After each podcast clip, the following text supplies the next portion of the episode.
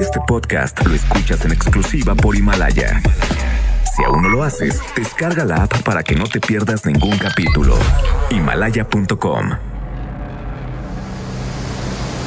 Un hombre camina por la orilla de una presa y mira con alivio que el nivel de agua ha bajado. Tras varios días al teléfono, ha logrado que personal del sistema de aguas de la Ciudad de México acuda a su trabajo, la presa Las Minas en la alcaldía Álvaro Obregón, y quite la basura acumulada en las escotillas. La presa rebosante por las lluvias de verano evita derramarse en cuanto las tuberías son destapadas. Ese hombre, el velador, sabe que al bajar el nivel de agua siempre aparece basura que deberá limpiar con paciencia. Casi siempre son botellas de plástico, envases de vidrio, colillas de cigarros, hasta que observa algo que le transforma el alivio en miedo.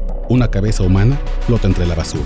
Al poner más atención, nota que el cuero cabelludo está unido a un torso hinchado y este a su vez pegado a una mano rígida.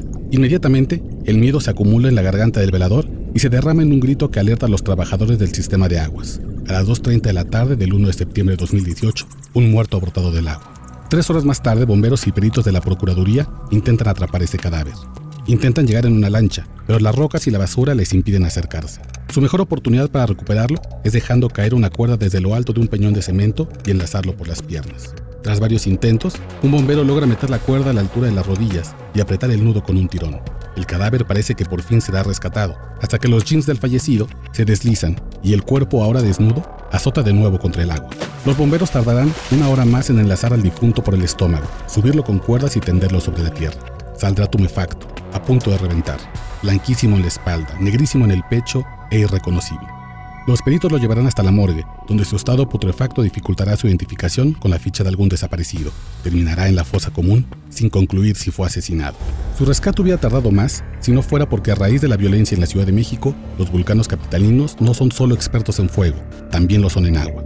Una investigación hecha por este reportero arrojó que desde 2009 el heroico cuerpo de bomberos ha participado en el rescate de 197 cadáveres sumergidos en cuerpos acuíferos, es decir, uno cada mes y medio en presas, ríos, canales o drenajes.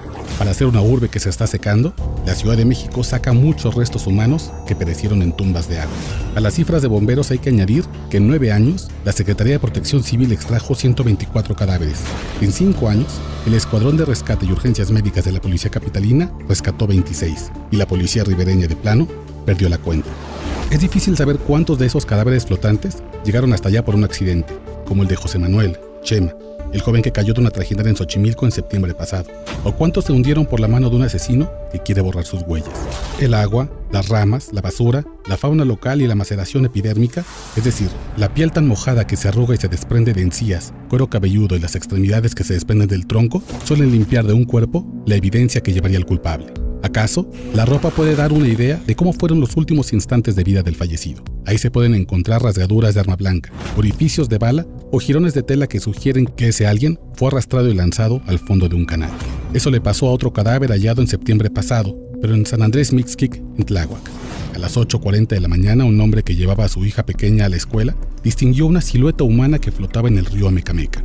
Después sabría por la ropa que la víctima fue torturada antes de arrojarla al agua. Para que no quedara duda que los autores pertenecen a la mafia que vende droga en ese barrio controlado por el cártel Jalisco Nueva Generación, los asesinos metieron los restos en bolsas, al estilo de los cárteles. O los restos de un hombre apuñalado que si no fuera por una inundación en octubre del año pasado en la colonia Lindavista, nadie habría notado que tapaba una tubería de drenaje en la alcaldía Gustavo Amadero.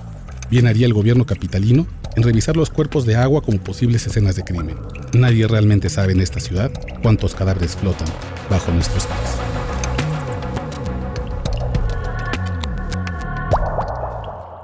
Este podcast lo escuchas en exclusiva por Himalaya.